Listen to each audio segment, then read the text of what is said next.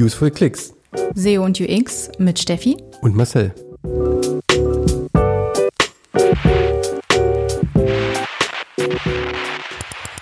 Willkommen bei der vierten Folge unseres SEO und UX Podcasts, in dem wir uns austauschen. Wir sind Steffi und Marcel, SEO und UX. Und was wollen wir? Wir wollen genau diesen Austausch über bestimmte Themen von UX und SEO-Menschen fördern.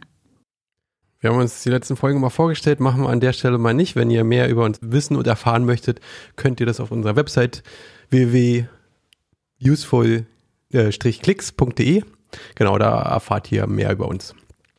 In der letzten Sendung haben wir uns über Dark Pattern und Black Hat SEO unterhalten und haben uns so ein paar dunkle Machenschaften angeschaut.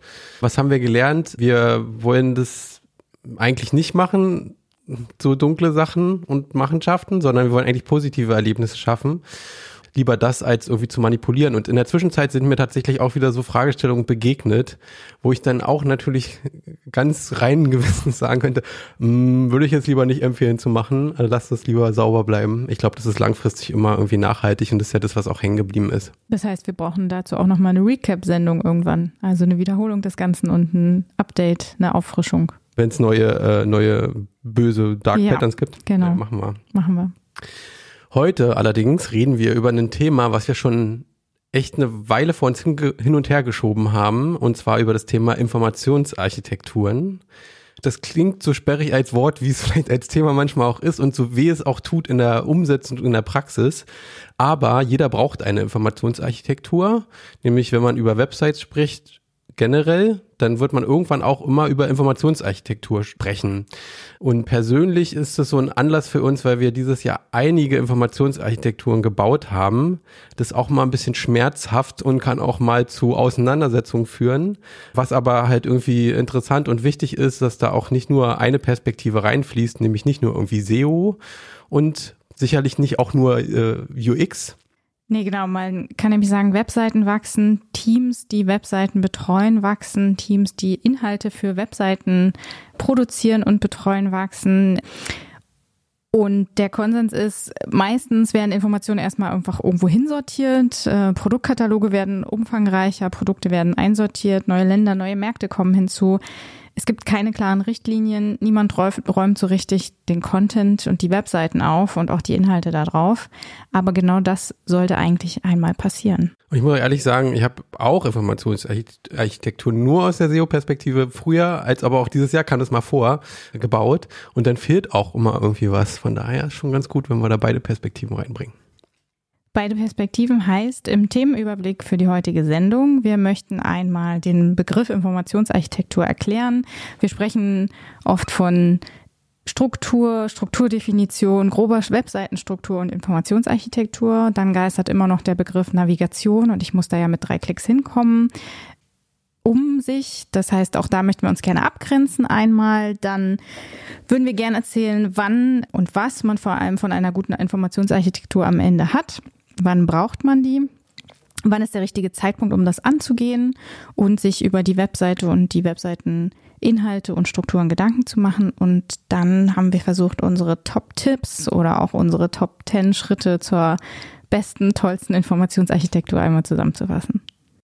Bevor wir dazu kommen, schauen wir uns erstmal wiederum die Klischees an. Ich starte mit dem UX-Klischee, aber auch ein Klischee, was mir oft begegnet, wenn wir Kunden erklären, dass wir eine Informationsarchitektur brauchen, begegnet mir ganz oft das Zitat, alles muss mit einem Klick erreichbar sein. Das ist schon eine Herausforderung, ne? Und ich würde auch gerne nochmal sagen, wie der Klick und die Navigation eigentlich nicht mit der Informationsarchitektur zusammenhängt und vielleicht aber auch doch. Kommen wir gleich dazu vielleicht. Mhm. Und aus der SEO-Ecke das Klischees, was man vielleicht auch von außen dann erwartet, ähm, dass eine Informationsarchitektur eigentlich nur aus Keywords besteht und die ganze Website eigentlich und die ganze Struktur nur mit Keywords vollgeklatscht sein sollte. Ich glaube, damit können wir heute auch aufräumen, sicherlich. Mhm. Kommen wir jetzt zum Anfang zum Begriff und die Fragestellung, was ist eigentlich eine Informationsarchitektur? Wie du ja schon sagtest, ein sperriger Begriff. Nehmen wir uns also einmal das Bild einer Bibliothek oder auch eines Antiquariates. wo ganz viel Wissen und Informationen für jeden zugänglich sind. Es gibt Spezialbibliotheken, wo man nur ganz bestimmte Werke findet, aber auch in normalen Bibliotheken gibt es mal Schaufenster, Bibliothekare oder Antiquare stellen bestimmte Dinge vor. Grundsätzlich ist es aber immer ein allumfassendes Werk. Informationen sind in, Bibliotheken systematisch sortiert, beschriftet oder eben in anderer Form ausgewiesen. Bibliotheken laden also sowohl zum Stöbern oder zum Verweilen ein, sind aber auch so aufgebaut, dass ich schnell etwas finden kann. Behalten wir also jetzt dieses Wissen im Kopf und stellen uns Informationen auf einer Webseite vor. Und das ist jetzt ganz egal, ob es um Online-Shop geht, ein Magazin oder auch meinetwegen eine Schulhomepage. Auch Webseiten haben Verzeichnisse und sind am Ende grundsätzlich strukturiert und kategorisiert. Und das sieht man nachher auch anhand von Faden und URLs. Dafür, da wird Marcel aber auch noch mal gleich was zu sagen. Man weiß also auch auf einer Webseite, was man dort finden kann ähm, man kann suchen ähm, konkret ähm, oder eben man stöbert sich ähm, durch die Informationen einer Webseite hindurch. Und die Informationsarchitektur hilft also dabei, etwas zu entdecken und systematisch zu erfassen, weil es ist in, in der Informationsarchitektur quasi beschriftet. Was ist denn die Informationsarchitektur eigentlich nicht? Ich möchte es auch nochmal erklären, denn es ist natürlich sich oft schwer, sich vorzustellen, eine technische Zeichnung sich vorzustellen, also quasi die Information, die Struktur, die dahinter liegt. Und aber eigentlich ist ja das, was wir auf Webseiten sehen, eine Navigation, also ein Design der Inhalte und eine äh, bewusste Führung der Inhalte. Und das ist Informationsarchitektur nicht. Es gibt also einen Unterschied zwischen Informationsarchitektur und Navigation. Ja. Die Navigation ist die visuelle Aufbereitung der Informationsarchitektur. Also alles, was wir im, als Menü bezeichnen, als Seitensuche, Filter, selbst der Zurück-Button oder so eine Step-by-Step-Navigation, wie ich durch bestimmte Schritte durchgeführt werde, Sprungmarken, Sortiere, Sortierung, aber auch Teaser, das ist alles Navigation. Das heißt, alles, was die Nutzerinnen und Nutzer durch die Inhalte, die wir vorher in der Informationsarchitektur definiert haben, durchführt. Die Navigation sagt mir zusätzlich, wo ich mich gerade innerhalb der Informationsarchitektur befinde und gibt mir aber auch die Möglichkeit, der Informationsarchitektur linear zu folgen, als auch hin und her zu springen. Navigation ist die Führung durch die Informationsarchitektur. Für mich möchte ich noch mal ganz kurz rekapitulieren. Also, was ist eine Informationsarchitektur? Das ist quasi die strukturelle Grundlage für eine Website. Mhm. Und kann man sich als Bibliothek vorstellen, wo alles irgendwie schön weggesortiert ist und man das einfach zugänglich hat. Okay, alles klar, verstanden. Und das Puh. ist keine Navigation. Der schwierigste Teil, durch die Definition durch. Jetzt lass uns mal zur Praxis kommen, da gar nicht mehr zu sagen. Vielleicht sollten wir noch mal einmal, einmal noch klären, warum wir eigentlich eine Informationsarchitektur brauchen. Was, was haben wir eigentlich davon? Was hat die Informationsarchitektur eigentlich jemals für uns getan? Was ist äh, der Return on Invest? Marketingbegriff zu droppen. Wir haben jetzt gelernt, dass es die strukturelle Grundlage ist. Und zwar braucht man die natürlich äh, auch um die Navigation zum Beispiel zu erstellen, weil ohne die Informationsarchitektur wird man auch keine gute Navigation erstellen. Es ist ein Unterschied, aber wir brauchen sie. Wir brauchen es, um die Inhalte gut zu organisieren, wie du gerade gesagt hast, um damit auch quasi dem den Website-Nutzerinnen eine gute Reise durch die Website zu ermöglichen auch als Customer Journey bezeichnet, also quasi wirklich, dass er sich über Inhalte informieren kann, aber auch bis zum Kauf kommt und weiß, wie er irgendwie Sachen auf der Seite ähm, erledigen kann. Aus der SEO-Perspektive, ähm, warum, warum ich eine Informationsarchitektur wahnsinnig spannend und wichtig finde, ist es ähm, die Grundlage nämlich auch, um Traffic ähm, zu generieren. Sprich, ich möchte der Besucherin auf meiner Website haben und bekommen. Und durch eine gute Informationsarchitektur kann ich die Grundlage dafür legen, dass die Leute aus der Suchmaschine auf meine Website kommen und mich dann auch tatsächlich finden. Und ähm, weil was, was auch in der SEO-Welt immer rum, rumgeistert, ich kann natürlich jetzt ein ähm, äh, Fahrradhersteller sein und eine Webseite haben, aber wenn ich dann irgendwie ein Rezept auf der Seite für Kuchenbacken äh, erstelle, nur so ein loses Rezept, das da rumhängt, dann werde ich da wahrscheinlich nicht so gefunden werden, weil ich einfach keine Autorität für das Thema Rezepte habe. Dementsprechend ist so eine Informationsarchitektur Informationsarchitektur dafür auch ganz praktisch, um so eine Themenautorität aufzubauen, weil ich möchte als Fahrradhersteller möglichst viel Fahrradinhalte eigentlich ähm, produzieren und erstellen und damit auch sagen, okay, ich kenne mich mit dem Themengebiet aus. Bleiben wir bei dem Beispiel mit dem Fahrradhersteller. Aus Nutzerinnensicht ist es ganz klar, dass die Kosten, sowohl die Kosten aus Nutzersicht steigen, wenn ich ein Produkt nicht finde, es nicht kaufen kann, im Zweifel solche Probleme habe, dass ich den Kundendienst anrufen muss. Das heißt, es ist für mich wahnsinniger Aufwand, aber für den Fahrradhersteller auch extrem, weil er ja den Kundenservice sozusagen bereitstellen muss. Das heißt, da ist auch ganz klar eine bessere Informationsarchitektur, die mich schneller zum Kauf oder zu den Inhalten führt, spart für alle Kosten. Wow. Okay, Kosten sparen. Wofür wir die ähm, Informationsarchitektur auch benutzen können, ist nämlich, dass wir im nächsten Schritt ähm, eigentlich ähm, Seitentypen ableiten können. Also im Schritt, aber äh, dass wir sagen können, wie soll denn unsere neue Website irgendwie aussehen? Da möchte ich ja wissen, okay, brauche ich brauche unterschiedliche Arten von Seiten und Seitentypen und so eine strukturelle Grundlage brauche ich einfach als Grundlage dafür, um diese Seitentypen auch bestimmen zu können. Über die werden wir später auch nochmal reden im, im Detail, was das denn für Seitentypen sind. Und ein weiterer Punkt ist das Thema interne Verlinkung. Wir hatten ja in der ersten Folge über Links und interne Verlinkung gesprochen. Ähm, und auch eine Informationsarchitektur gibt uns die Grundlage eigentlich für eine gute interne Verlinkung. Denn wenn wir so zusammengehörige Themen haben, die wir gut miteinander verlinken können oder auch quasi so Querverbindungen schon sehen bei der ähm, Erstellung der IA, vielleicht, vielleicht nochmal wir werden jetzt wahrscheinlich jetzt nicht mehr immer Informationsarchitektur sagen. Sondern wir machen den Esel. Wir machen einen IA, genau, als das ist irgendwie so ein gängiger Praxisbegriff. Einfach, sonst nuscheln wir das den Begriff noch, noch mehr weg. IA kann man sehr gut sprechen. Genau, dafür ist auch noch ganz praktisch für dieses interne Verlinkungsthema. Jetzt haben wir geklärt, warum wir die brauchen. Hm, für total viele Sachen, total wichtig. Jetzt noch die Frage, wann brauchen wir eigentlich eine IA? Ähm, wann ist der richtige Zeitpunkt? In den meisten Fällen vor und bei einem Relaunch der Webseite. Relaunch heißt also, sich sozusagen die Inhalte nochmal neu anzuschauen, eventuell auch das Design zu updaten und generell, wenn vielleicht neue strategische Themen aufgekommen sind, die man gerne im Web präsentieren möchte. Also der Relaunch ist auf jeden Fall eine gute Gelegenheit, um die um über die Informationsarchitektur nachzudenken. Es gibt auf jeden Fall auch häufiger mal die, die, die Fälle, wo man ganz zum Schluss, also kenne ich klassisches Beispiel, zwei Wochen vor Relaunch wird SEO nochmal involviert und dann ist es zu spät, muss man sagen. Ich, das ist die, die Erstellung einer IA macht man wirklich ganz am Anfang, bevor man wirklich über Design und so weiter nachdenkt. Das ist tatsächlich wirklich einfach ähm, Grundlage. Ohne IA heißt es im Zweifelsfall auch, dass der Relaunch missglückt, dass wir vielleicht Traffic verlieren und alle frustriert sind und auch die Nutzerinnen frustriert sind. Aber auch im Produktionsprozess Designer, UXer werden frustriert sein, wenn sie nicht wissen, auf welcher Struktur sie aufbauen können, welche Hierarchien es geben wird. Also auch im Produktionsprozess brauchen wir eigentlich eine IA, eine Informationsarchitektur, eine grobe Struktur der Web Webseite?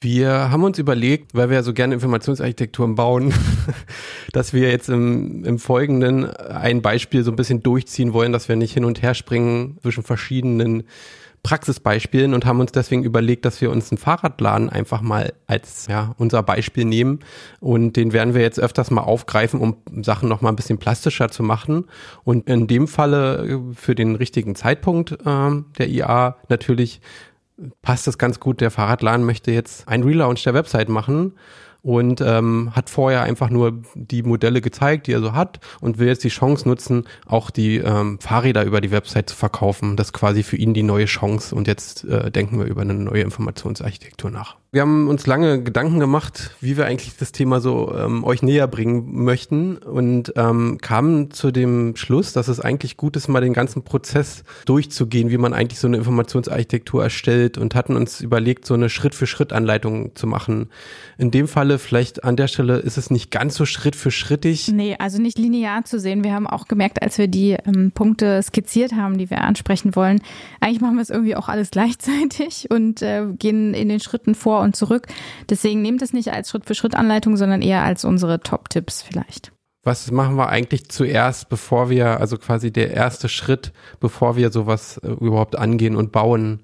Ich glaube, am Anfang, bevor wir überhaupt jetzt direkt in die Erstellung gehen, ist es erstmal wichtig, die, das Unternehmen zu verstehen, für die wir eine Informationsarchitektur bauen wollen. Wir wollen die Nutzerinnen verstehen. Wir wollen die Strategie verstehen, wo das Unternehmen hin möchte. In dem Falle ja ähm, Fahrräder verkaufen. Auf der Webseite. Ja. Und äh, wir möchten natürlich auch die Website und die Services verstehen, was das Unternehmen äh, anbietet. Das ist sozusagen der erste Schritt und dazu kann man noch ein paar Details nennen. Wir gucken uns das Unternehmen selbst im Umfeld, also im Webumfeld an. Welche Ziele, welche Wettbewerber gibt es? Was sind die aktuellen Produkte oder Informationen? Wie ist das Portfolio jetzt gerade strukturiert? Welche Ordnersysteme gibt es vielleicht jetzt schon? Welche virtuellen? Gibt es interne Strukturen, die auf die Architekturen Einfluss haben, auf die Inhalte einen Einfluss haben? Wo kommen die Produktinformationen her? Kommen die aus einem Produktinformationsmanagement? Welche Datenbanken, welche Vertriebskanäle sind angeknüpft und äh, bieten ihren Teil in der Struktur? Welche Themenperspektiven gibt es aus Nutzerinnensicht? Welche internen Perspektiven gibt es eigentlich im Unternehmen auf die Struktursicht? Wie, wie kann man das eigentlich äh, machen? Also ganz praktisch sind das prinzipiell einfach Analysen, Audits, Wettbewerbsanalysen, interne Befragungen der Ansprechpartner in dem Unternehmen, dass man einfach so rausbekommt, ähm, ja, wie das Unternehmen so tickt. Äh, gibt es vielleicht auch schon Analysen, die dort rumliegen, die man sich angucken kann und screenen kann? Also wir nutzen einfach alle Möglichkeiten, um mehr darüber zu erfahren. Und wenn es das nicht gibt, dann müssen wir natürlich uns extra Gedanken machen und das Ganze dann quasi erstellen oder analysieren. Und äh, wir wollen natürlich auch rausbekommen, was so die Strategie ist des Unternehmens, hatte ich ja eben auch ähm, kurz erwähnt. Also gibt es irgendwie so Themen, die die in Zukunft besetzen wollen, wo, weil sie da eine Expertise aufbauen wollen, wenn man vielleicht überlegt hat, in der Zukunft ein bestimmtes Themenfeld zu besetzen. Wo gibt es aber auch jetzt schon Probleme, auch wo Nutzerinnen mehr Unterstützung benötigen? Wo fehlt durch die fehlende Struktur, vielleicht auch durch das Wirrwarr an, äh, an den Massen an Informationen, die sogenannte User Guidance, ähm, wo fehlen überhaupt Inhalte und wo möchte man sich vielleicht auch breiter aufstellen als Unternehmen im Web. Unser Beispiel, der Fahrradladen, wäre jetzt so der Stand, okay, wir haben uns jetzt interne Zahlen geholt, wir haben eine Wettbewerbsanalyse gemacht im deutschen Fahrradmarkt und haben dadurch so auch besser verstanden, wie sozusagen die Branche tickt. Wir haben auch verstanden, dadurch, dass wir gefragt haben, wo sich der Fahrradladen eigentlich positionieren will, dass er eher so Richtung E-Bikes vielleicht sich positionieren möchte, also einfach ein neues Thema aufgreifen, was er vorher so noch nicht hatte und was aus unternehmensstrategischer Sicht wichtig ist. Und wir haben Kundinnen befragt und Zulieferer und Hersteller und haben dadurch so ein paar interne äh, Insights generieren können. Ja. Mhm.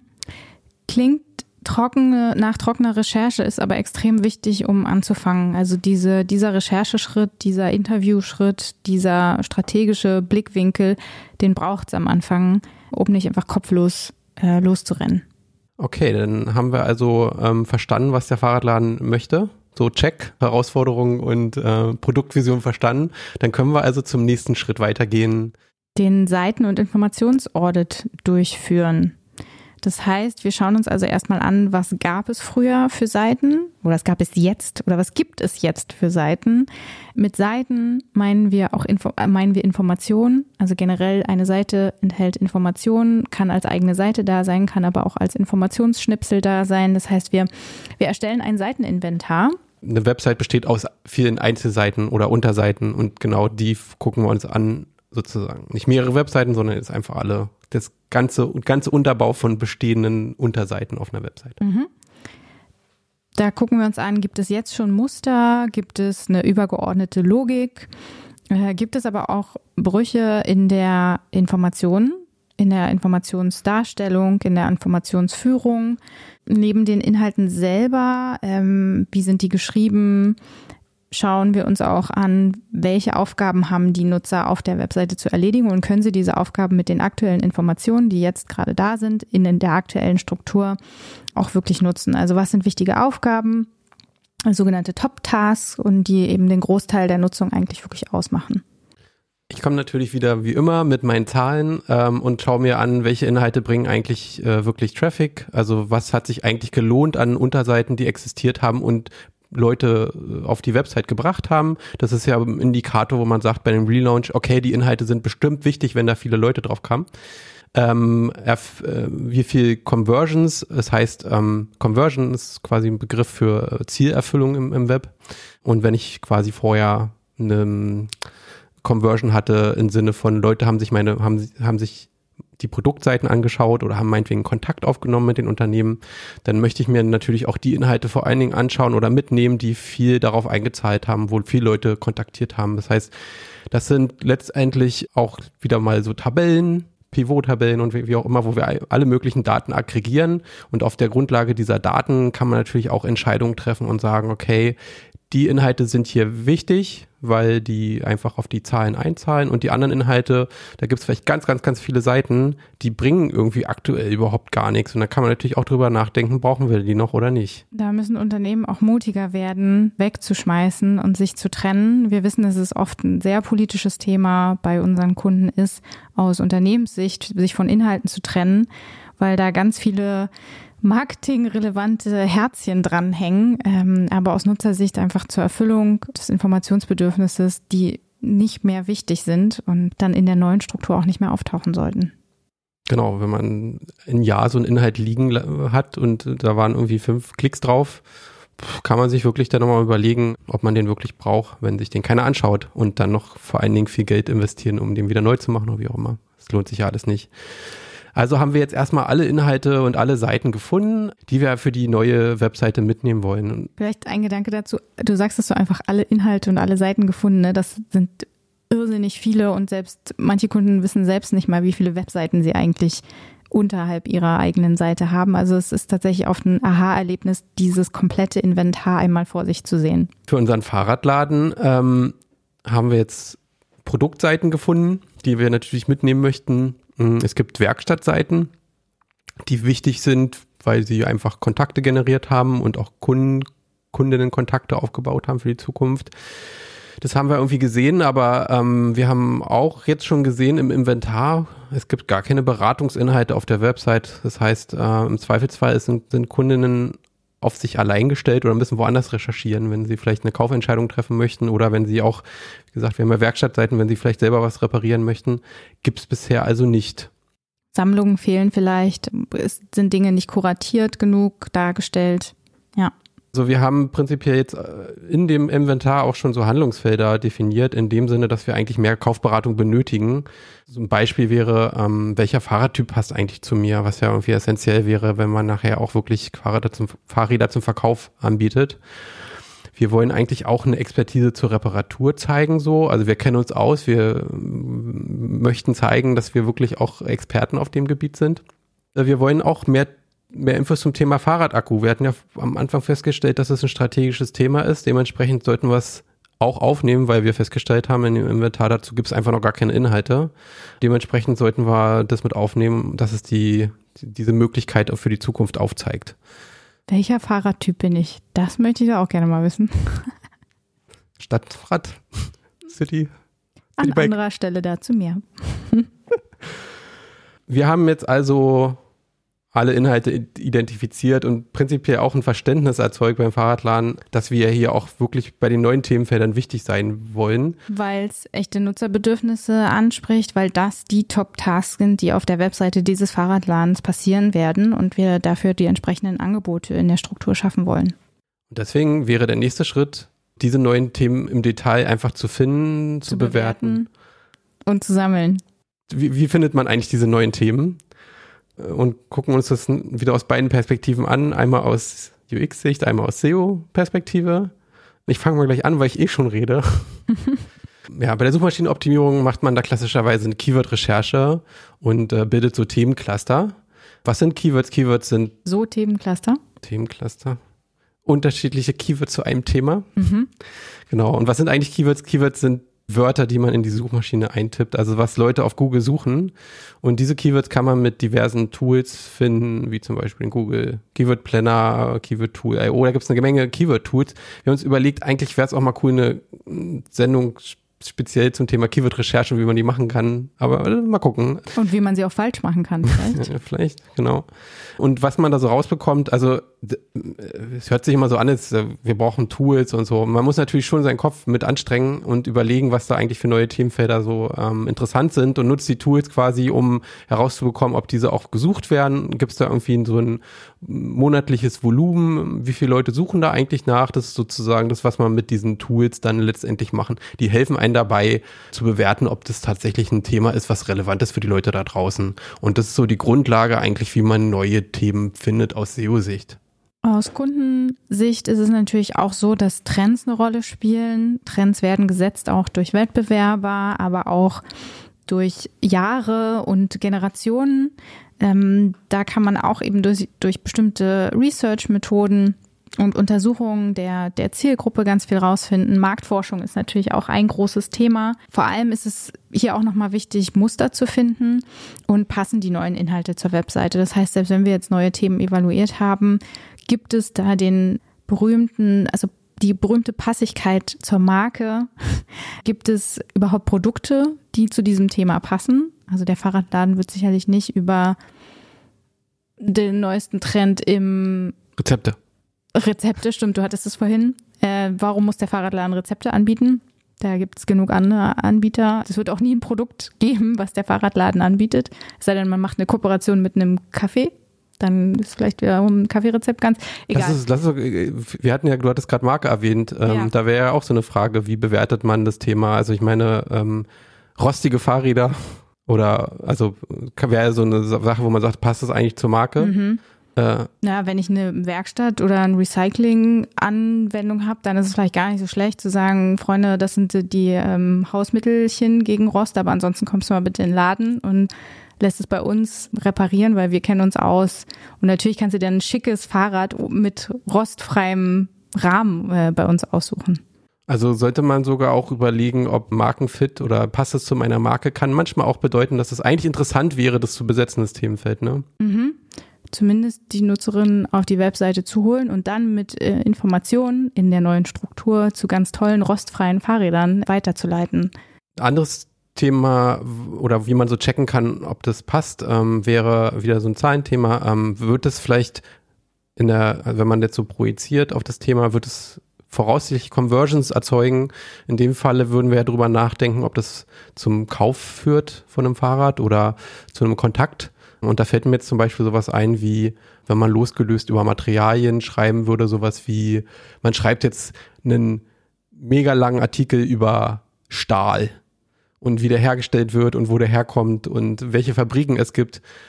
Das ist wahrscheinlich ein Thema, was ähm, nicht wirklich zu einer Conversion nachher führen wird und dementsprechend ist sowas Kriterium, wo man sagt, okay, ja, also Stahl ist schon relevant für vielleicht für so einen Stahlrahmen oder Alu oder was nicht Carbon mhm. oder wie auch immer, mhm.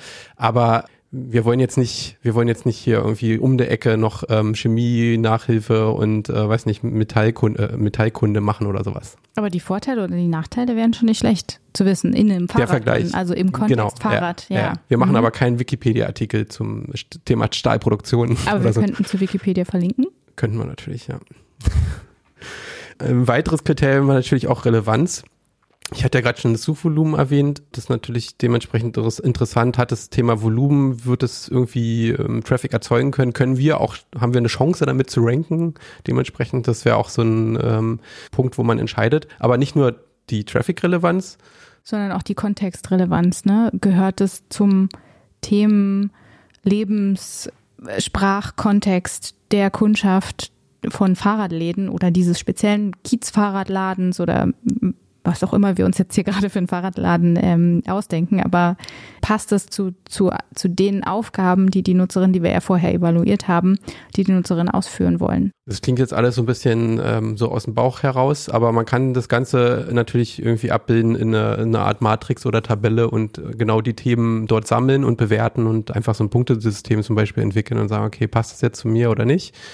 Und trotzdem nochmal als Hinweis, selbst wenn man dieses Punktesystem hat und dann klare Gewinner und Verlierer hat, man sollte sich die Gewinner und Verlierer schon auch nochmal anschauen. Immer.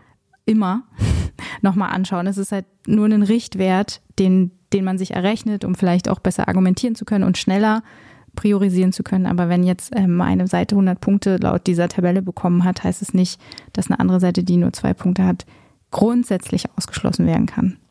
Muss könnte ich gar nicht besser sagen, Steffi. genau. Äh, der, mein, der Ansatz so, wir brauchen irgendwie Daten, mhm. aber wir brauchen auch ein gutes Bauchgefühl zu den Daten. Äh, und das, ähm, ja, man muss, man darf nie seinen Kopf ausschalten und sagen, wie du gerade gesagt hast. Äh, Bauchgefühl kommt aus Nutzerinnenperspektive, aber auch aus Businessperspektive. Unser Beispiel mit dem Fahrradladen ähm, wir haben jetzt rausgefunden, dass sich ähm, Nutzerinnen für Kaufberatungsinhalte interessieren. Also sowas wie, wie zum Beispiel, welchen Fahrradtyp soll ich kaufen? Da wird einfach nach gesucht, das passt super gut, wollen wir als neuen Inhalt machen. Wir haben sowas wie Reparaturanleitungen. Als Beispiel, wie repariere ich meine Scheibenbremse? Also da kann man ja irgendwie einen ganz schönen Artikel machen oder ein Video oder wie auch immer und damit so ein bisschen unsere Expertise in dem Bereich zeigen. Wir haben das Thema Wissen rund um das Fahrrad. Wie packe ich meine Katzenaugen an Fahrrad. Wir haben so einen Rundumblick sozusagen an neuen Themen jetzt äh, erstellt und gefunden. Genau, wir haben die Themenlücken, die wir jetzt vorne im, im, im Seitenaudit festgestellt haben, geschlossen damit, mit den neuen Inhalten.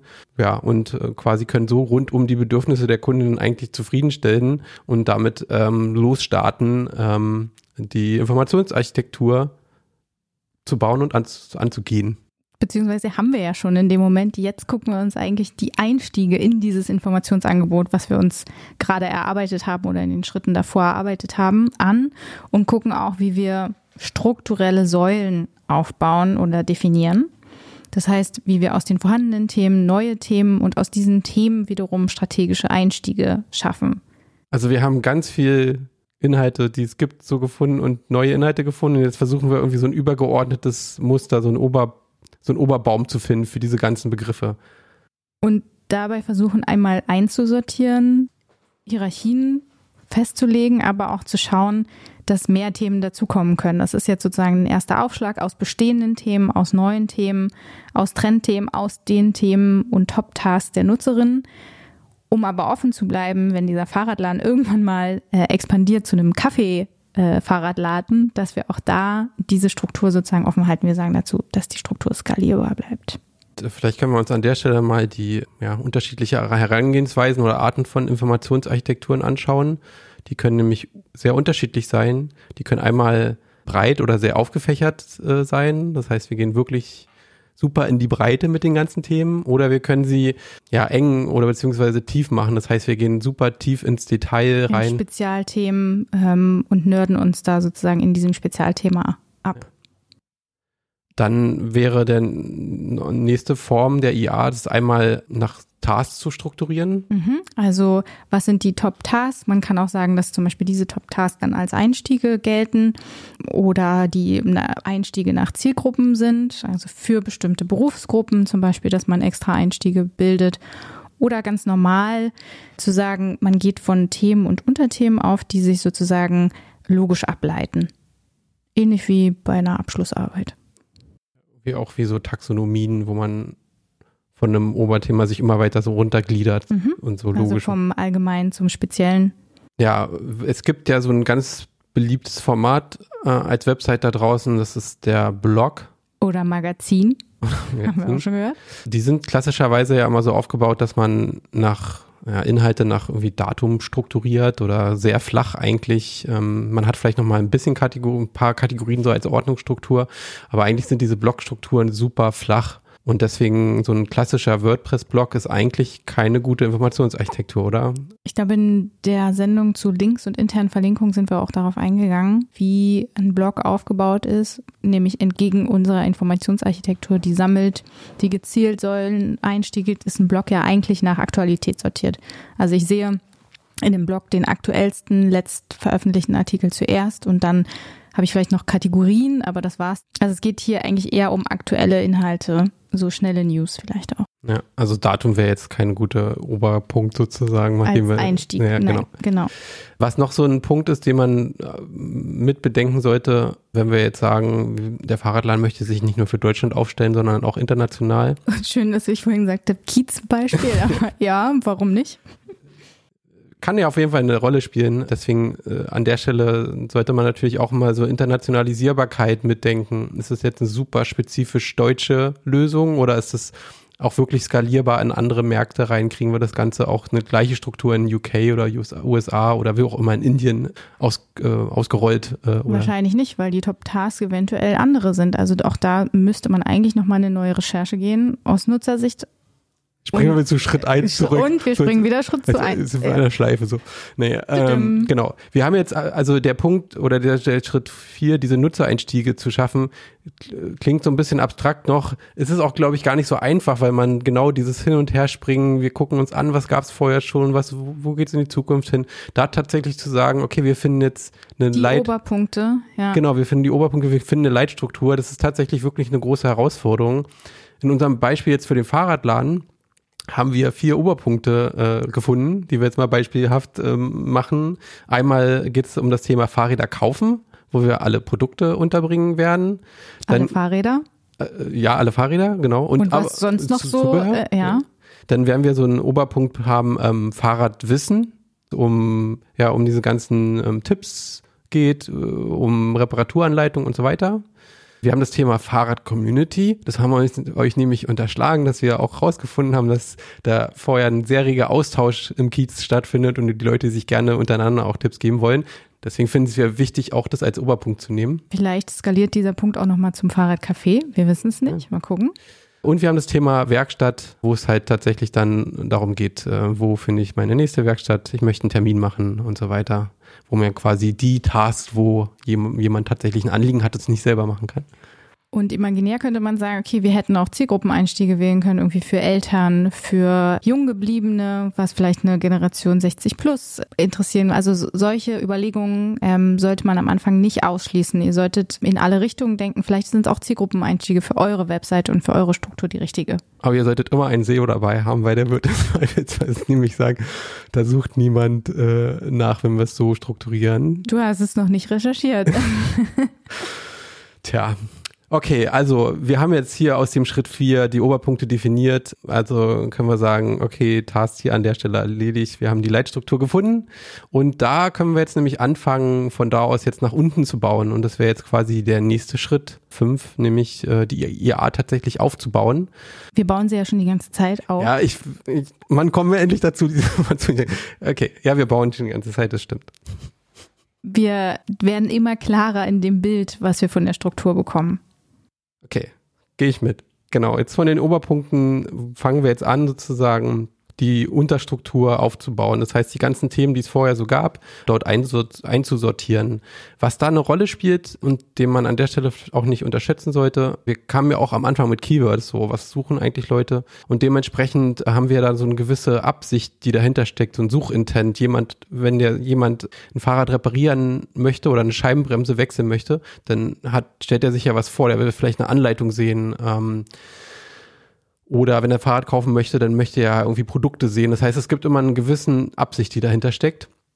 Und die sollten wir natürlich auch berücksichtigen, um die quasi zu den Oberpunkten dann wiederum zu definieren. In den Produktbaum werden wir sicherlich eher die Kaufabsichten reinstecken, äh, während das bei dem Fahrradwissen eher quasi so Wissensartikel, Anleitungen und so weiter sind. Mhm. Vielleicht erklär noch mal ganz kurz, du hast gerade das Wort Baum benutzt, Produktbaum. Warum Baum? Ich glaube, wir haben das noch gar nicht erwähnt. Naja, im Prinzip ja auch eigentlich wieder eine Hierarchie, also quasi die Verästelung vom Oberpunkt zu den kleinen Unterpunkten mit den, ja. Genau, vom Stamm ausgehend ganz viele Äste, größere Äste und dann kleinere Verzweigungen und da dran sind sozusagen kleine Blättchen. Vielleicht ist das ein ganz gutes Bild. Es gibt verschiedene Seitentypen, die hatten wir ja am Anfang schon mal erwähnt, wo wir jetzt an der Stelle nochmal so einmal kurz drüber gehen möchten. Die Seite, die irgendwie, äh, irgendwie jeder kennt, die immer da ist, ist die Homepage beziehungsweise die Startseite. Die ist halt einfach immer da. Von der aus die Äste losgehen. Vielleicht ganz kurz noch, ist mir ganz wichtig zu erwähnen, Konzept und Design anzufangen, ohne genau diese Struktur und die Seitentypen zu kennen. Vorsicht, denn eigentlich sollten wir uns erst über die Seitentypen Gedanken machen und äh, davon ableiten, was sozusagen auf welchen Seitentypen für Informationen innerhalb der Struktur präsentiert werden können. Also deswegen ist es ganz wichtig, dass die Punkte, die wir jetzt besprechen, vor einem oder gleichzeitig mit einem UX-UI-Konzept entstehen. Ja, also wenn jemand mit einem Design ankommt, bevor man strukturelle Gedanken gemacht hat, eigentlich sagen, nein, danke, wir fangen nochmal von vorne an. Also wir hatten gerade die Startseite gehabt, äh, die halt immer da ist. Ja, also vielleicht da nur so eine äh, Anekdote am Rand. Ich glaube, mittlerweile ist es auch gar nicht mehr so schlimm, aber es gab auf jeden Fall eine Zeit lang, wo ähm, Leute erwartet, erwartet haben aus der SEO Brille, dass man hier auf der Startseite eigentlich immer landen sollte, egal was sozusagen, egal mit welchem Keyword man da sucht. Man sollte immer auf der Startseite landen, aber das ist ja quasi, hilft einem die Startseite ja nicht weiter. Wenn man eine Scheibenbremse reparieren möchte, dann komme ich auf der Startseite im Zweifelsfall nicht weiter und bin da irgendwie verloren und würde dann sagen, nee, dann danke, äh, gehe ich woanders hin, wo mir die Inhalte direkt präsentiert werden. Das heißt, die Startseite ist quasi für diese ganzen Unterthemen, die wir vorhin genannt haben, eigentlich der schlechteste Einstiegspunkt, sondern ist eher eher im häufigsten Fall der Einstiegspunkt, wenn jemand tatsächlich schon nach dem, äh, nach, nach dem Fahrradladen oder nach der Marke oder so sucht. Das sind häufig die Einstiegspunkte für die Startseite. Und trotzdem präsentiert die Startseite ja am Ende auch die Struktur und bietet Einstiege in die Struktur. Nur die Leute, die landen, die spezifische Anfragen haben und aus der Suchmaschine kommen, landen halt nicht auf der Startseite, sondern direkt dann direkt auf die Inhalte. Aber für alle anderen, die sozusagen über den Laden einsteigen, gibt's genau die Verästelungen, von denen man aus quasi einsteigen möchte. Wir haben ja gesagt, wir haben Produkte als Oberpunkt und an der Stelle liegen unsere Produktkategorie-Seiten in einem Online-Shop. Das heißt, wenn jemand irgendwie Fahrräder kaufen möchte, dann möchte er, erwartet er auch eine Auswahl von Fahrrädern zu sehen oder wenn er Rennräder oder Fitnessbikes kaufen möchte, dann möchte er auch wirklich nur die Rennräder oder die Fitnessbikes sehen und möchte jetzt keinen langen Artikel oder nur Text sehen, sondern er erwartet da an der Stelle tatsächlich einfach Produkte, die er sieht, wo er sich irgendwie aussuchen kann, ähm, ein bisschen sich inspirieren lassen kann, wie auch immer. Aber ja, das sind einfach Kategorieseiten, die wir hier haben. Und Befindet sich quasi in dem Ordner dieser Rennräder oder Fitnessbikes, wenn man es jetzt mal so als Ordner oder als Ort sehen würde. Und da, dein Beispiel mit dem Design wieder, da hätten wir einfach keine Chance, ganz was anderes zu zeigen oder irgendwie nur Videos zu zeigen, weil es interessiert die Leute irgendwie nicht an der Stelle, sondern deswegen müssen wir immer die Struktur im Auge behalten. Ja. Was wir auch äh, haben, sind Kaufberatungsinhalte, jetzt vielleicht mal als ähm, weiteren Seitentyp. Das heißt, jemand sucht spezifisch irgendwie nach Fahrradtypen oder möchte jetzt erstmal so, welches Fahrrad passt denn eigentlich zu mir? Die Frage, die wir eben ja auch gestellt haben. Das weiß man ja vielleicht doch gar nicht am Anfang direkt, sondern es gibt so viele mittlerweile, dass man da eigentlich auch einen Beratungsinhalt braucht, der dich so dahin führt und einfach mal übersichtlich zeigt. Und dann haben wir noch weitere Knotenpunkte oder bleiben wir bei dem Baum Astgabeln, von denen aus äh, sich sozusagen neue Verbindungspunkte aufmachen. Das sind äh, sogenannte Hub-Seiten, also von so größeren Themen, ähm, von denen sich dann Detailthemen ableiten. Also auch dieses, was wir vorhin sagten, vom Allgemeinen zum Besonderen. Wir haben zum Beispiel so übergeordnete Themen wie Fahrrad reinigen und Fahrrad reparieren und davon ausgehend dann nochmal Spezialthemen. Beispielsweise möchte sich dieser Fahrradladen mit seiner Werkstatt speziell aufstellen und zeigt dann nochmal spezielle Tipps zum Montieren von, na, wie heißen die, äh, Pedalen zum Beispiel. Ein weiterer äh, Seitentyp ähm, wären so Beratungsseiten. Wir hatten ja den Fahrradwissens-Oberpunkt und da würden wir sowas reinlängen wie ähm, Anleitung. Also wie stelle ich zum Beispiel eine Scheibenbremse ein oder wie reine ich eine Fahrradkette. Da würde ich dann so Anleitungsinhalte sehen mit Schritt für Schritt, vielleicht noch ein Video dazu. Dementsprechend im Design sollte man dann das wieder berücksichtigen. Wir haben vielleicht auch Inspirationsinhalte, wenn ich wissen möchte, was sind eigentlich die Trends in diesem Jahr ähm, dann würde ich eher so vielleicht Fotos zeigen oder sowas oder verschiedene Trends aufzeigen und mit Fotos. Und klassisch vielleicht noch Beratung ähm, im, nach dem Kauf, wenn ich meinen Reifen aufpumpen möchte, wie viel Bar hat eigentlich so ein Mountainbike oder Rennradreifen? Sowas kann man ja auch erklären. Mhm. Und das wären auch so Inhalte, die vielleicht im Fahrradladen vor Ort mir natürlich auch beantwortet würden. Und diesen Service würden wir jetzt auch im Web, also in der Webpräsentation des Fahrradladens verorten. Und im Zweifelsfall sind es ja auch die Leute, die dann nachher auch was kaufen, zum Beispiel die Scheibenbremse oder gewisse Tools dafür.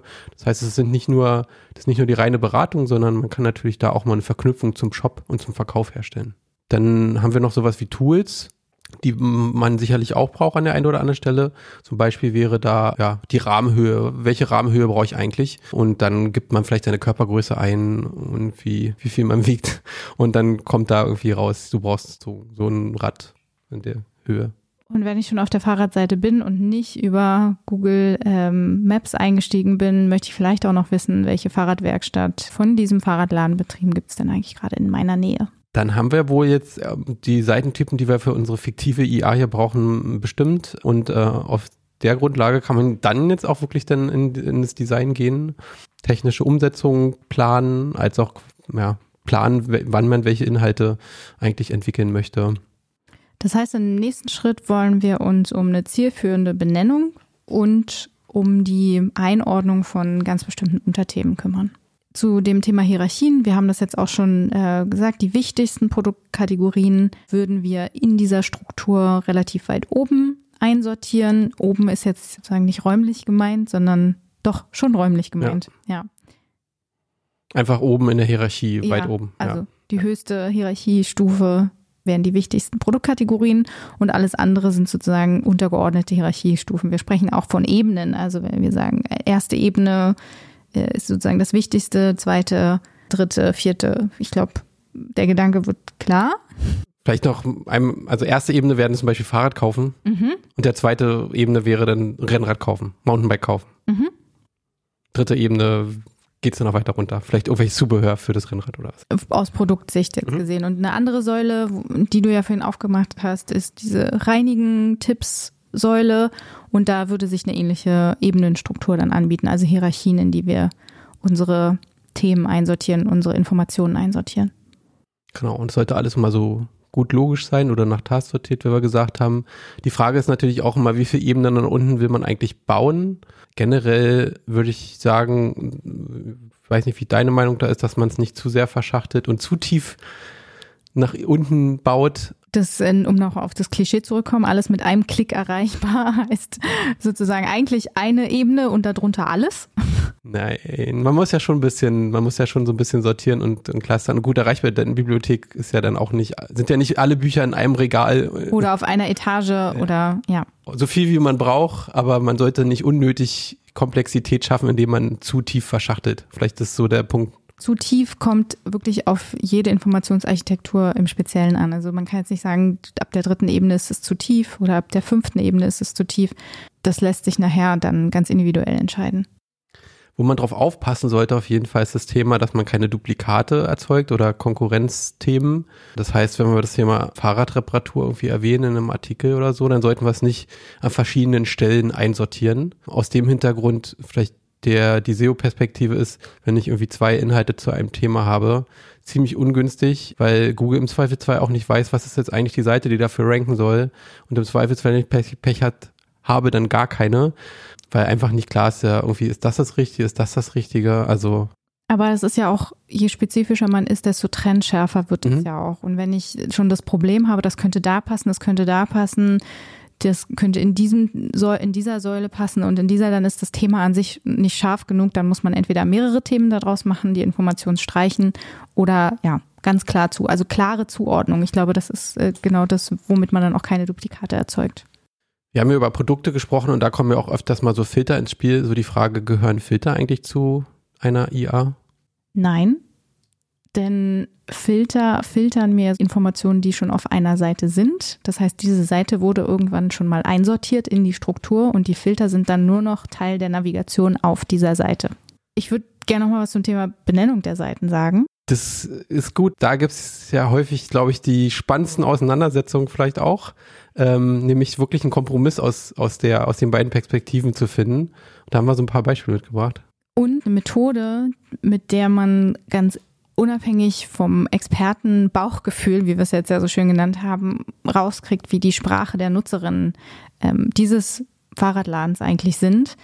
Ähm, denn es gibt eine Methode, die heißt Card Sorting, mit der können bestimmte Nutzerinnen und Nutzer ähm, sich selbst übergreifende Bezeichnungen, die können aus mehreren Worten bestehen, überlegen wie für Sie dieser Bereich, den wir vielleicht aufgezeigt haben, also die verschiedenen Informationseinstiege, Marcel hat es vorhin gesagt, ähm, über die Produktkategorien, über, das Fahrradwissen, über die Werkstätten, ob das wirklich Begriffe sind, die Nutzerinnen im Alltag benutzen. Die Nutzerinnen im Alltag benutzen, naja.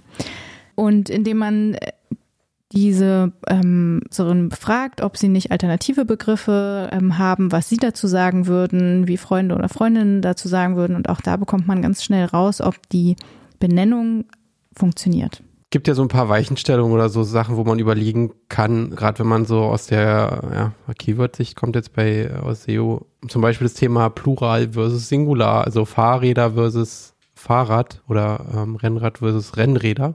Das ist ja so ein bisschen der Punkt. Also man kann natürlich mit den Keyword-Tools schauen, was wird so gesucht. Google ist mittlerweile auch in der Lage, natürlich zwischen Singular und Plural zu unterscheiden. Nichtsdestotrotz, je näher man an der eigentlichen, ähm, am eigentlichen Keyword dran ist und optimiert, desto besser wird es funktionieren.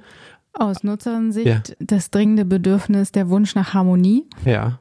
Also das spielt ja auf so viele Sachen ein. Äh, tiefenpsychologisch kann man da bestimmt noch mal mehr rangehen. Aber wenn es ein harmonisches Gesamtbild ist und die Einstiege gleich sind innerhalb dieser strukturellen Säulen, die wir aufgemacht haben und innerhalb einer Säule immer der Plural oder immer der Singular verwendet wird, damit es ein harmonisches Bild ergibt, dann ist es auch aus Nutzerinnen-Sicht stimmig. Also nicht so quer kommen hier. Wir nennen es vorne, einmal nennen wir es Rennrad, dann nennen wir es Mountainbikes, dann nennen wir es wieder Fahrräder. Also an der Stelle Konsistenz und Harmonie. Okay. Auch ein, glaube ich, ein beliebter Punkt der Auseinandersetzung ist das Thema Wortstellung. Ähm, aus Keyword Tools kommt dann sowas raus wie Fahrräder schwarz zum Beispiel.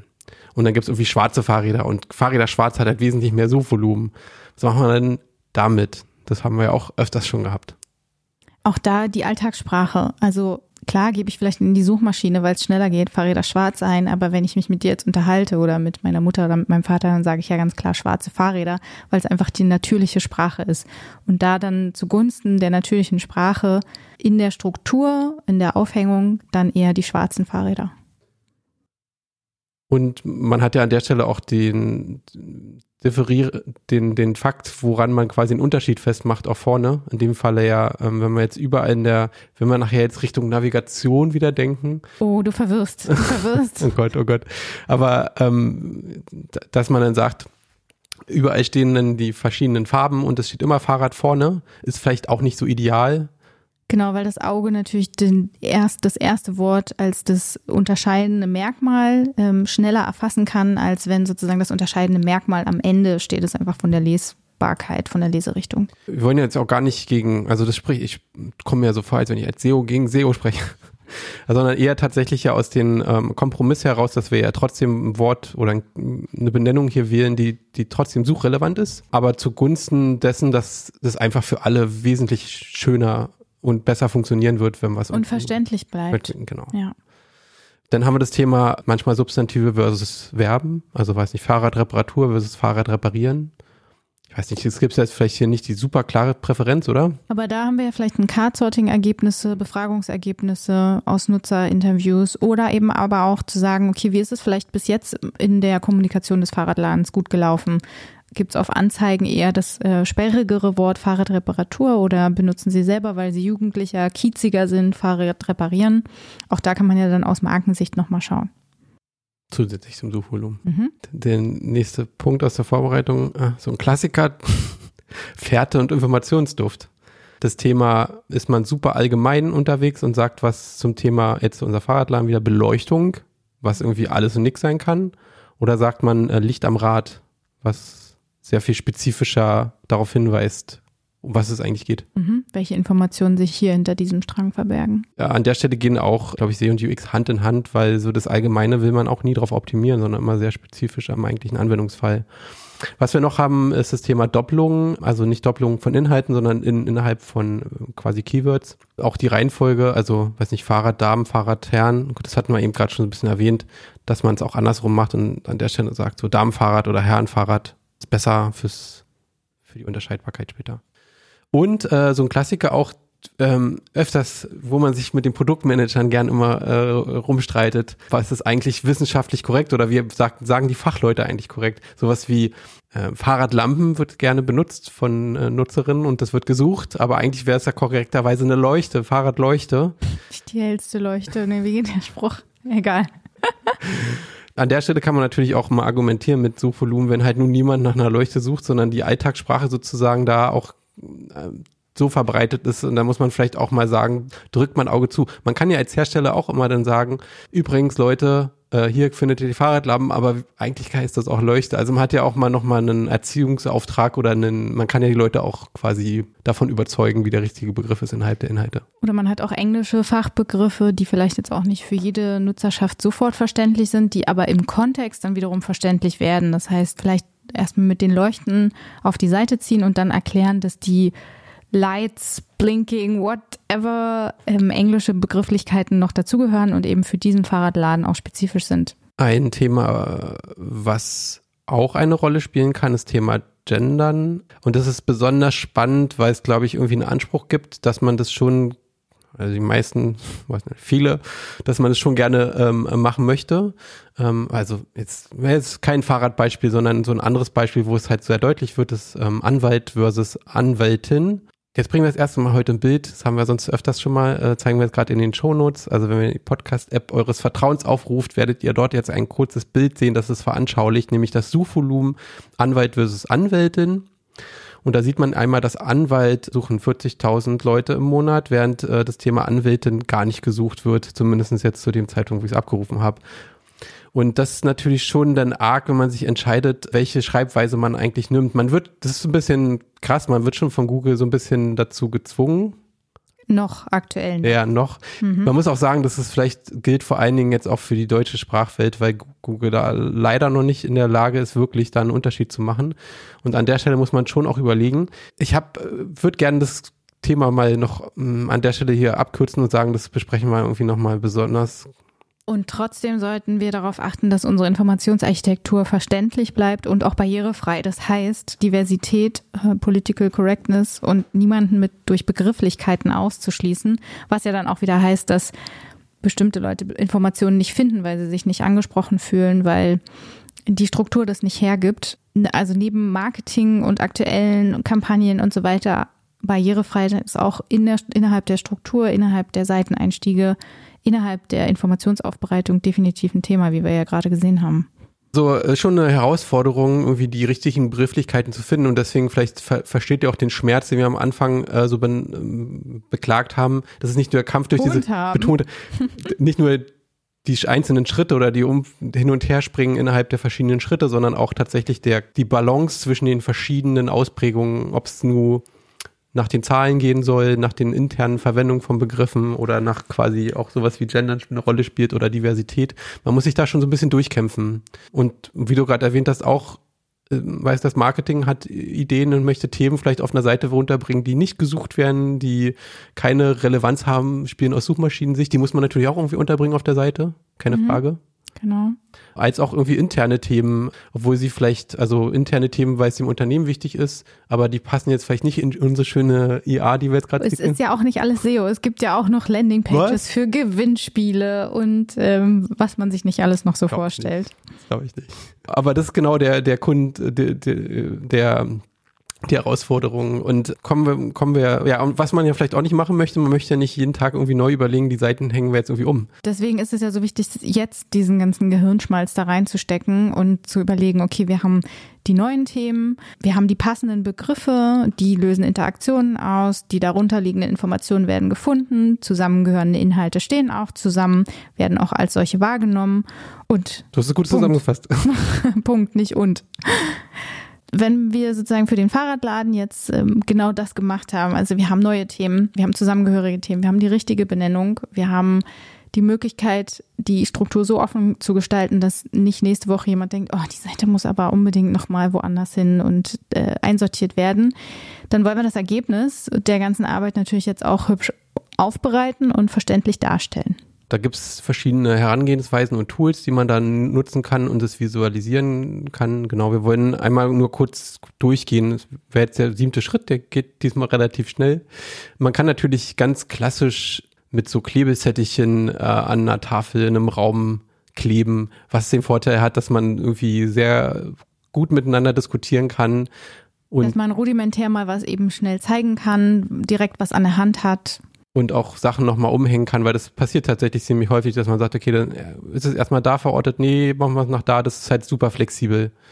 Ein Kollege von mir würde sagen, First Shitty Prototype. der Nachteil und also ich weiß nicht, ich habe früher das viel mit Klebezetteln gemacht, habe es irgendwie geliebt, aber andererseits hast du nachher irgendwie die, den Hesse, das alles zu dokumentieren. Das ist nicht digital. Es war schön beim Erstellen, aber es muss halt irgendwie fotografiert werden und dann muss es irgendwie eingetippt werden. Das ist, glaube ich, der große Nachteil. Weshalb auch wir irgendwann zu digitalen Brainstorming-Tools umgestiegen sind. Wir wollen jetzt auch kein Name-Dropping machen, aber es gibt natürlich verschiedene Tools wie Mindmaps oder wir nutzen aktuell Miro als ähm, digitales Board, um unsere digitalen Klebezettel und Strukturen zu erstellen.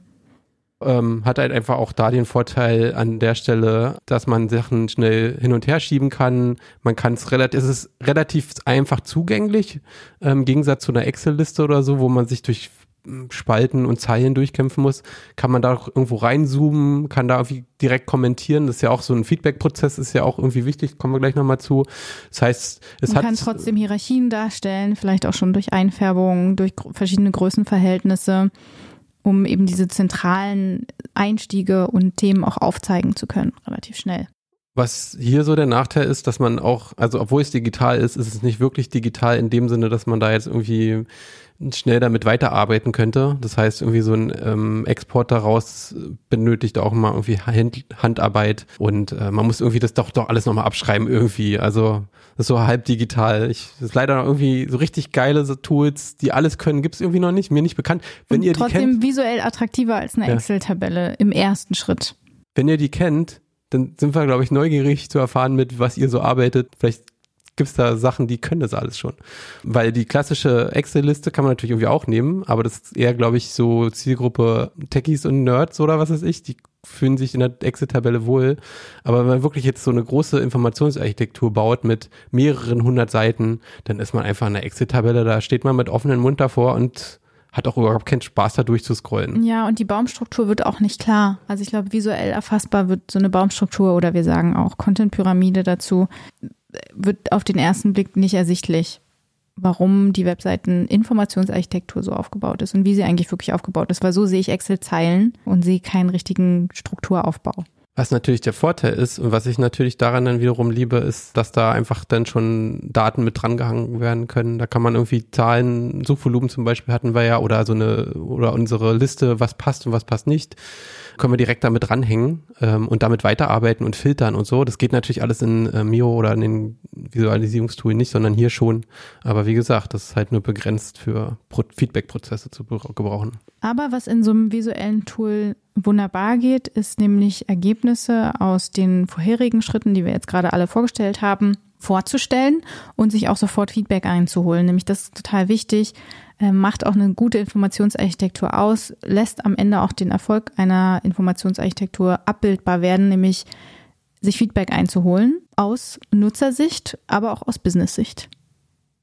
Damit kommen wir ja fast schon zum nächsten Schritt. Nur nochmal zusammengefasst aus dem letzten Schritt. Wir haben jetzt also unsere Visualisierung für den Fahrradladen und wir haben es jetzt auch präsentabel sozusagen gemacht, dass das wirklich so gut aussieht, dass und unsere ganzen internen Kommentare und Diskussionen sind da alle jetzt raus, sondern wir haben jetzt einfach ein organisiertes Chart, wo man auch gemeinsam mit dem Unternehmen drauf schauen kann und das ist genau der nächste Schritt.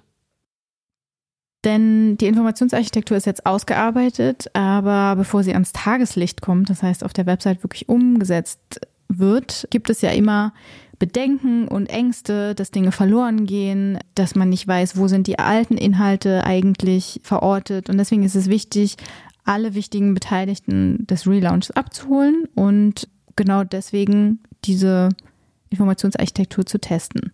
Da fängt auch so ein anstrengender Anteil an.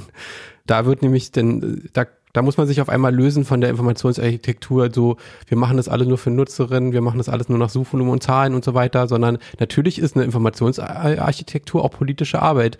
Wir, wir haben ja nichts davon, wenn wir irgendwie ein totales Idealbild haben, was total gut funktioniert, aber das intern nicht funktionieren kann, weil der, die Fahrradentwickler da sich nicht wiederfinden, sondern die müssen sich wiederfinden, genauso wie die Werkstatt, die muss sich da drin wiederfinden, die Seiten haben, die sie auch brauchen.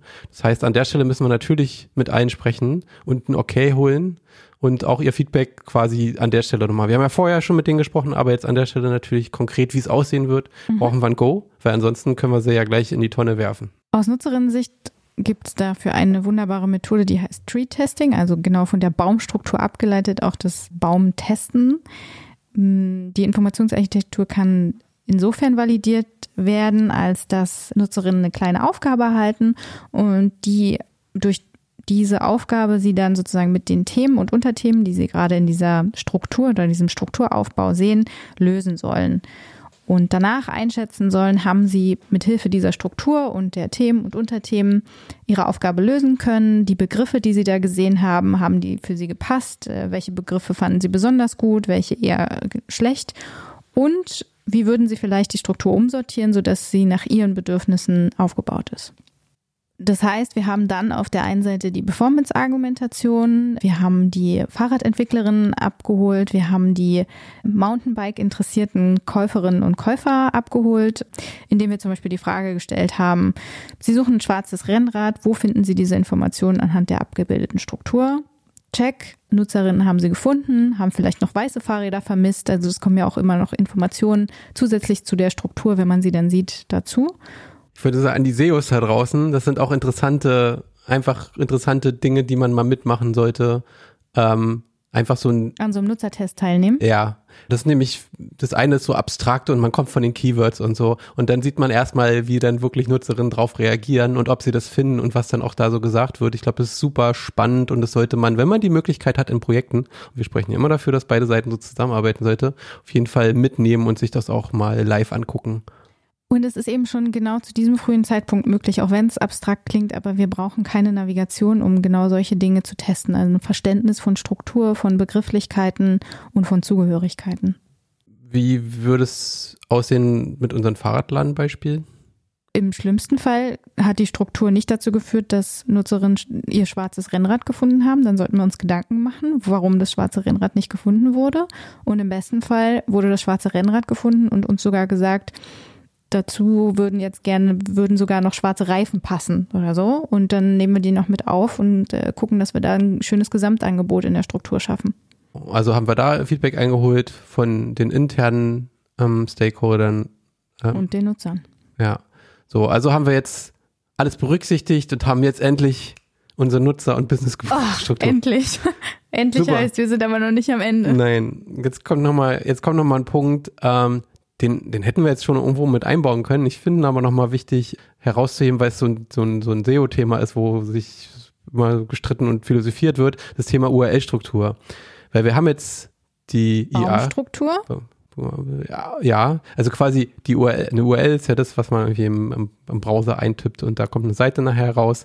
Und die URL-Struktur ist aus SEO-Sicht immer wichtig, weil an der Stelle wir die diese Struktur einmal abbilden und weil wir natürlich da auch wiederum äh, unsere Keywords, unsere Benennung, wo, worum wir ja irgendwie uns äh, gestritten und gerankt haben, ge ge gerungen haben, gerankt, dass wir das Ganze da auch abbilden sollten, weil eine URL ist immer so zumindest ein klein, kleines Ranking-Signal.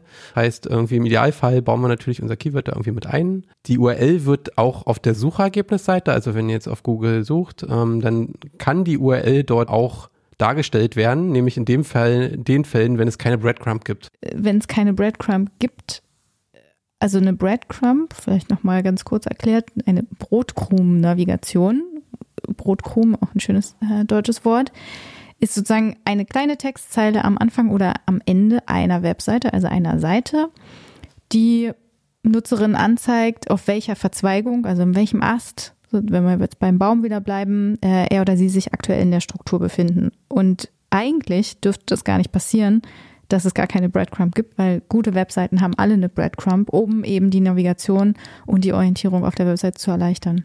Wenn es die Breadcrumb gibt, dann wird die nämlich angezeigt. Wenn es sie nicht gibt, dann ja, dann halt die URL und die URL das zählt. Das Beispiel möchte ich sehen. Das kann ich später geben. Jedenfalls dieses Thema URL. Ich habe mit ähm, einigen SEOs dazu gesprochen. Es gibt auch immer viele Artikel und es ist immer so, da fange ich immer an, dann immer ein bisschen, wie soll ich es diplomatisch ausdrücken? ja, weiß nicht, es gibt irgendwie Google, die äußern sich zu Themen und sagen, wir wollen das und das, weiß nicht, ein Metcatz oder ein äh, äh, Muller, Jean Müller, die halt einfach äh, bestimmte Sachen sagen, wie Google äh, Dinge sieht das steht dann dagegen, gegen tatsächlich, wo SEOs Sachen testen und dann wird immer irgendwie so hin und her diskutiert. Und so unterm Strich muss ich mal zusammenfassen, das Thema URL, wie man die ganze gestaltet, das ist jetzt gerade so die Frage, wie sieht eigentlich diese URL aus? Darum ringe ich gerade mit Worten, dass das meistens eigentlich eher eine Geschmacksfrage ist, wie man äh, diese URL strukturiert. Man hat dann irgendwie mal was gehört oder so machen die es eigentlich schon immer und darauf grundlegend werden, wird dann äh, wird dann immer gesagt, okay, und wir haben unseren SEO gefragt, wie sollen die URL aussehen, macht mal das und das noch weg oder so. Das ist meistens eher tatsächlich irgendwie so eine Gefühlslage oder so eine Geschmacksfrage als tatsächlich so eine Performancefrage. Äh, Aber du würdest schon sagen, also um nochmal ähm, den Bogen zu spannen, jede Seite, die wir in der Informationsarchitektur vorstrukturiert und einsortiert haben, hat eine eigene URL.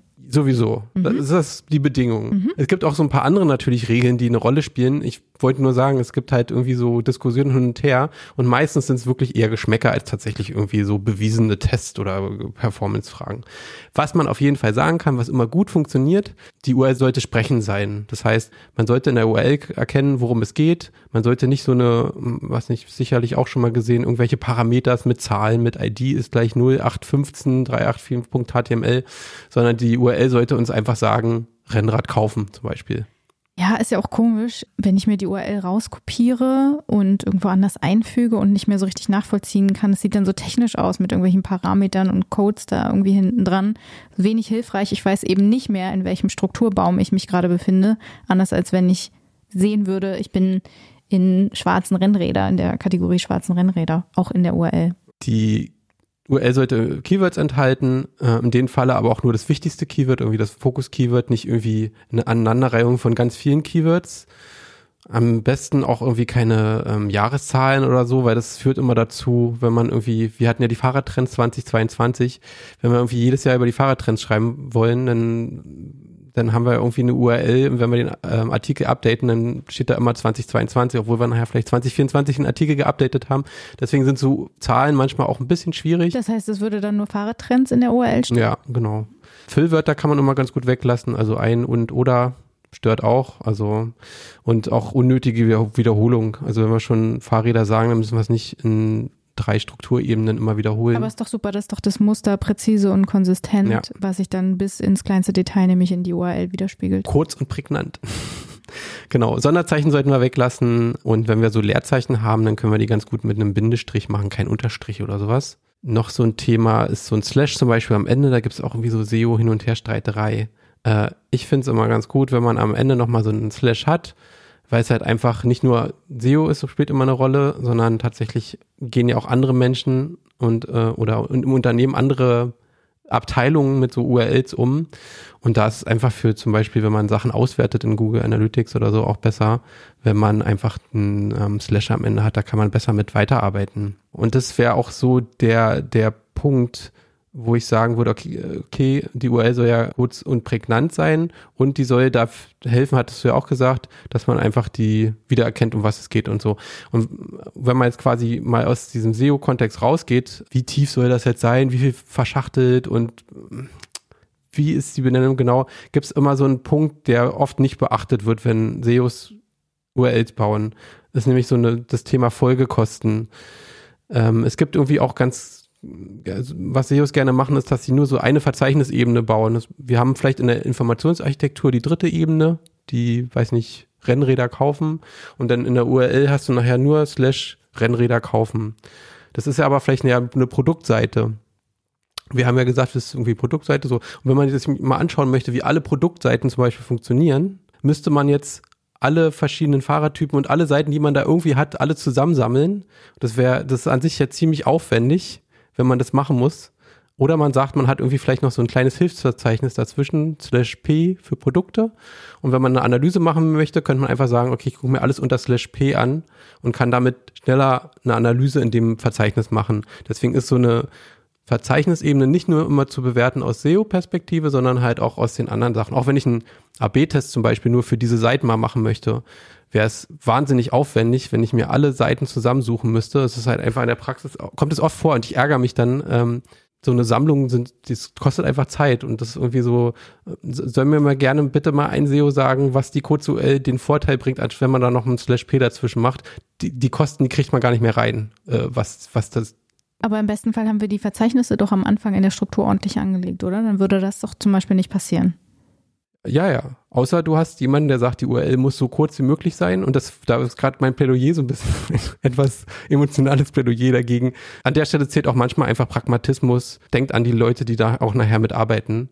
Das erleichtert nämlich das. Und damit wäre ich jetzt auch durch mit, mein, mit meiner Brandrede dazu.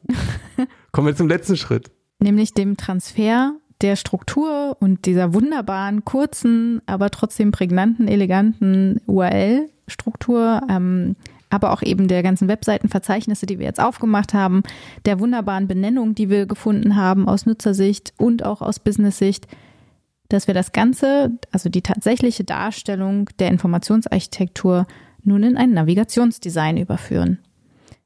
Da ist ja endlich die Navigation. Da ist ja endlich die Navigation. Das heißt, alles, was im Menü sichtbar ist, was Footerlinks sind, was eine Subnavigation ist, was Filter sind, alles, was man so schön anklicken kann, was leuchtet, was blinkt, was umrandet ist, ähm, was hervorgehoben ist. Das ist die Navigation. Und dazu gibt es nochmal eine separate Folge. Gucken, ob wir die auch so lange vor uns hinschieben.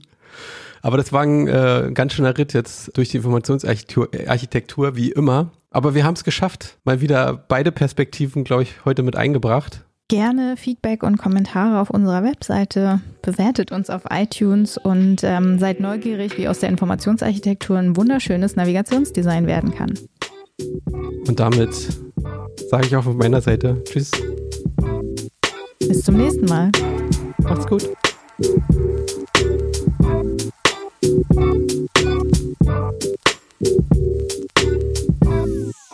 Thank you.